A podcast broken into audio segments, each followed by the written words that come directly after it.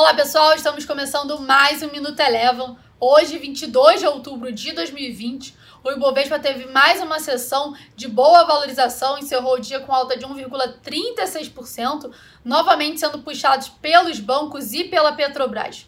Os bancos valorizaram com a expectativa positiva para a divulgação dos seus resultados do terceiro trimestre de 2020. Lembrando que os bancos grandes começam a divulgar seus resultados na próxima semana. Itaú, Santander e Bradesco hoje tiveram uma valorização aproximada de 5%.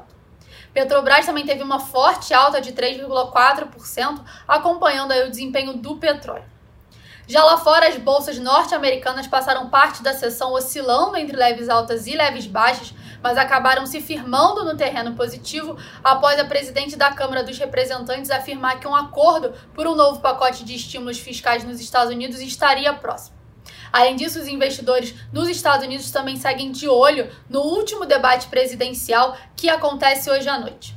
O S&P 500 encerrou a sessão com alta de 0,52%. Passando agora para o dólar frente ao real, teve mais uma sessão sem grandes oscilações. Por aqui encerrou o dia cotado a R$ 5,59, com queda de 0,36%.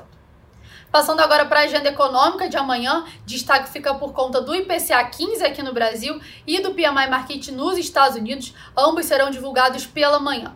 O Minuto Eleven de hoje fica por aqui. Se você quiser ter acesso a mais conteúdos como esse, inscreva-se em nosso site www.elevafinancial.com e siga a Eleven também nas redes sociais. Eu sou a Jéssica Feitosa e eu te espero no próximo Minuto Eleven.